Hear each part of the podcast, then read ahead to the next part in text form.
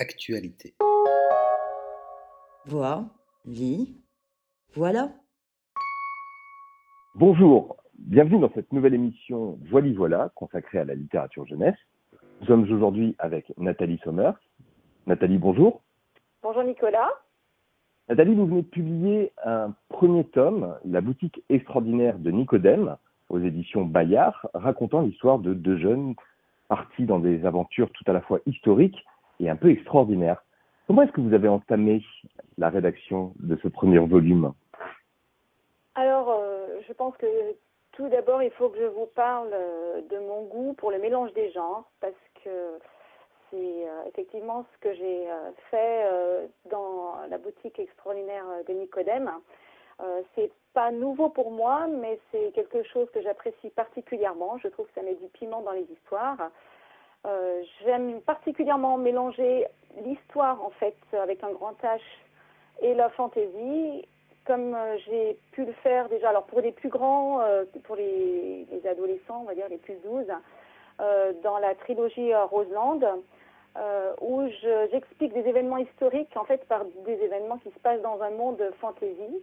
Mhm. Et voilà, donc je, sais que ça s'adresse à des plus grands et j'avais aussi envie euh, de reproduire un petit peu euh, ce procédé avec euh, une histoire qui s'adresserait à des enfants plus jeunes, voilà, donc on va dire entre 8 et 12, même s'il n'y a pas de limite absolue, mais voilà, donc je voulais une histoire qui puisse à la fois les captiver par l'aspect fantastique, hein, et euh, en même temps euh, leur faire découvrir euh, des moments historiques forts et des, des éléments d'architecture forts aussi de notre monde. Puis il y a, si mes informations sont bonnes, une petite boutique à Montpellier qui ne serait pas étrangère à celle de votre livre.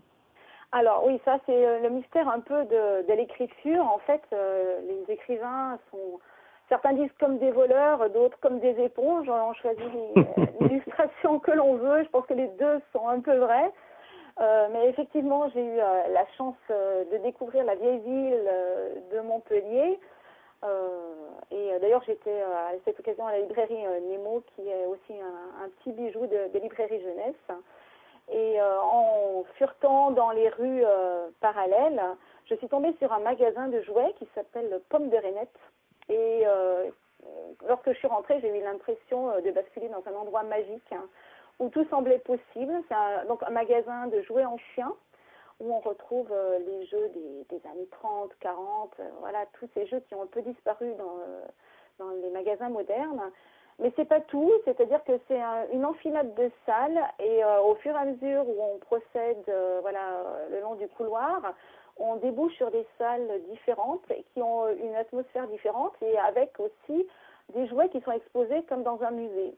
Et euh, c'est très bien mis en scène. euh, pour euh, les enfants, c'est juste fantastique. Et même pour les adultes qui ont un peu un cœur d'enfant, c'est un endroit hors du temps qui m'a tout de suite inspirée. Je me suis dit, oh là là, j'aimerais écrire une histoire avec un magasin comme ça.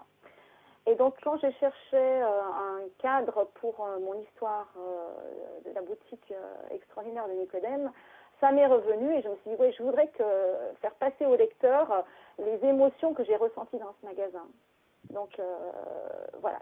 Les lecteurs vont découvrir aussi un magasin de jouets qui fait des jouets anciens et où il y a également ensuite. euh, Et des jouets en bois qui vont revenir dans cette histoire, justement. voilà, Alors, exactement.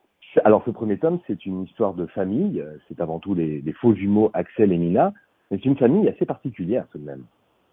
Voilà, comme quoi il faut se méfier des apparences parce que euh, au départ, euh, quand on les rencontre, euh, et même pour les principaux euh, protagonistes, hein, pour Axel Mina, ils sont dans une famille tout ce qu'il y a de plus normal. Euh, leur maman euh, s'appelle Marion, euh, elle est euh, maîtresse d'école, et euh, leur passion familiale, c'est de faire un peu les, du vide-grenier, les brocantes. À part ça, euh, rien d'extraordinaire dans leur vie rien d'extraordinaire jusqu'au jour où en fait euh, ils vont se réveiller un dimanche matin et la maman Marion va avoir disparu. Et en fait euh, ils vont se rendre compte que les clés sont encore sur la porte d'entrée donc elle n'a pas pu sortir.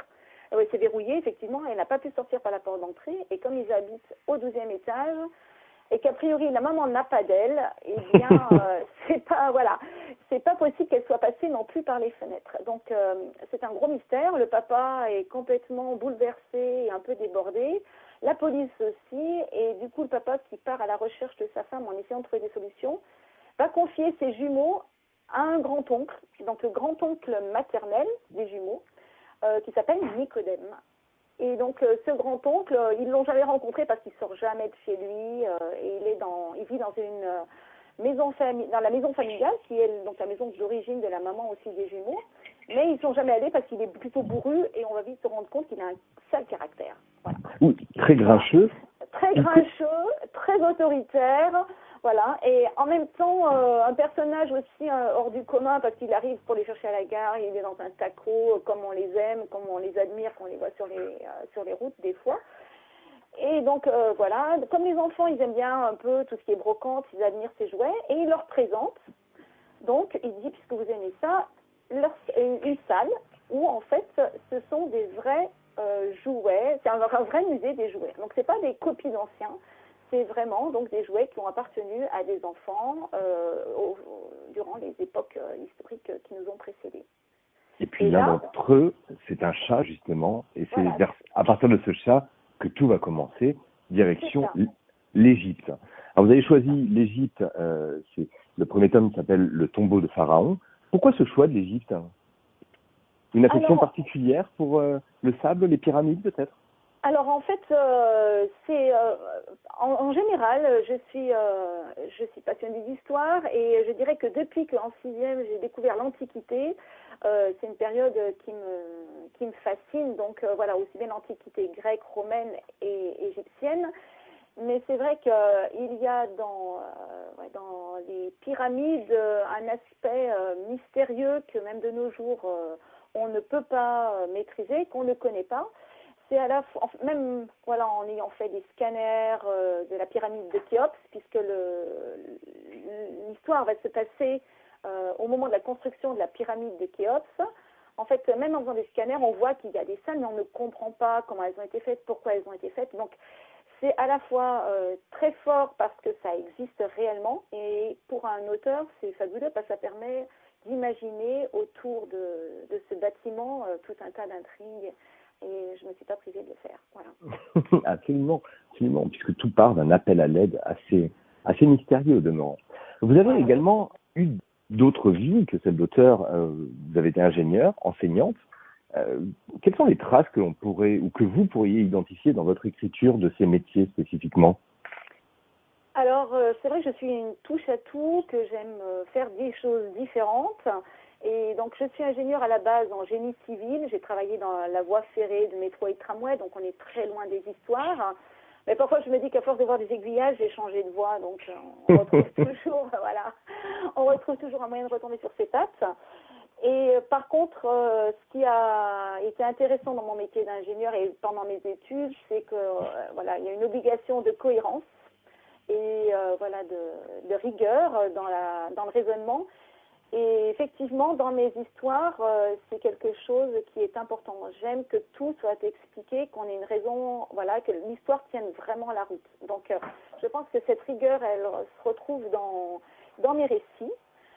Et en ce qui concerne mon métier euh, voilà, d'enseignante, donc j'ai été euh, en primaire, j'ai fait plusieurs niveaux de primaire et je dois avouer que ça m'a bien aidé lorsque j'ai décidé de me lancer dans l'écriture parce que euh, j'écris pour la jeunesse. Voilà, alors des, des tout petits jusqu'aux grands, hein, euh, grands ados.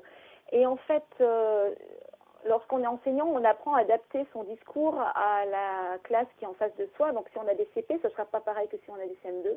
Évidemment. Et, voilà, exactement. Et du coup, euh, cette capacité euh, m'a été très utile lorsque j'ai euh, créé des récits euh, pour euh, des enfants de 7 ans ou pour des enfants de 12 ans, voire euh, après, bon, pour des adolescents. Là, c'est différent. J'ai pas enseigné des adolescents, mais quand j'ai écrit, j'avais plusieurs adolescents à la maison et donc j'étais vraiment dans le bain jusqu'au cou. Donc euh, voilà, ça m'a permis d'être un peu caméléon dans mon écriture. Vous avez également, vous faites partie également plutôt de ces auteurs qui ont profité, mis à profit euh, la période de, de confinement que l'on vient de vivre pour achever d'ores et déjà le deuxième tome, puisque euh, La boutique extraordinaire de Nicodème est une trilogie, un deuxième tome qui lui prend place dans le Moyen Âge. Vous pouvez nous en raconter un peu plus? Alors, effectivement, je n'avais pas au début prévu de l'écrire aussi vite, mais bon, le confinement euh, ayant été euh, voilà, imposé un peu à tout le monde, cela euh, m'a voilà, débloqué du temps et donc je me suis lancée. Effectivement, le deuxième tome, du coup, est déjà écrit. Donc, en fait, ce deuxième tome se passe au Moyen Âge, donc au Moyen Âge. Et cette fois, la toile de fond, et ça sera le château de Pierrefonds donc qui a été euh, bâti à la fin du, euh, du 14e et au début du 15e siècle, donc euh, et qui a été rénové par Violet le Duc, donc qui a refait beaucoup de, de châteaux de cette époque-là. Et c'est un château que je trouve magnifique, voilà, splendide, avec neuf tours, un vrai pont-levis, enfin on a vraiment le château du Moyen Âge. Oui, un château fort typique. Voilà, c'est ça, avec tous les fantasmes que l'on peut avoir, machikouli, voilà, tous ces mots que j'aime bien prononcer déjà simplement. voilà. Et euh, donc je me suis dit, je voudrais que ça se passe autour de ce château.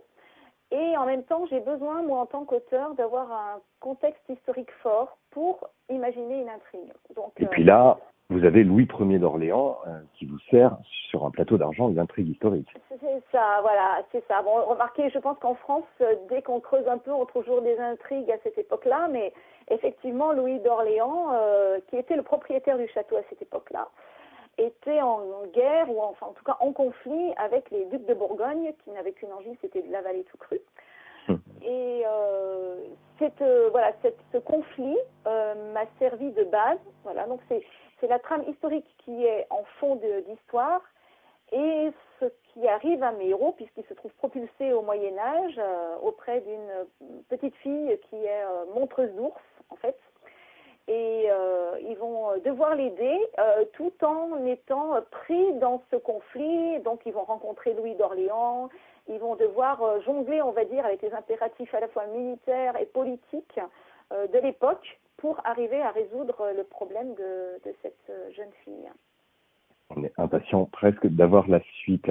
Euh, alors, Axel, et euh, vont devenir des pérégrinateurs, c'est le terme que vous utilisez pour désigner leurs différents voyages.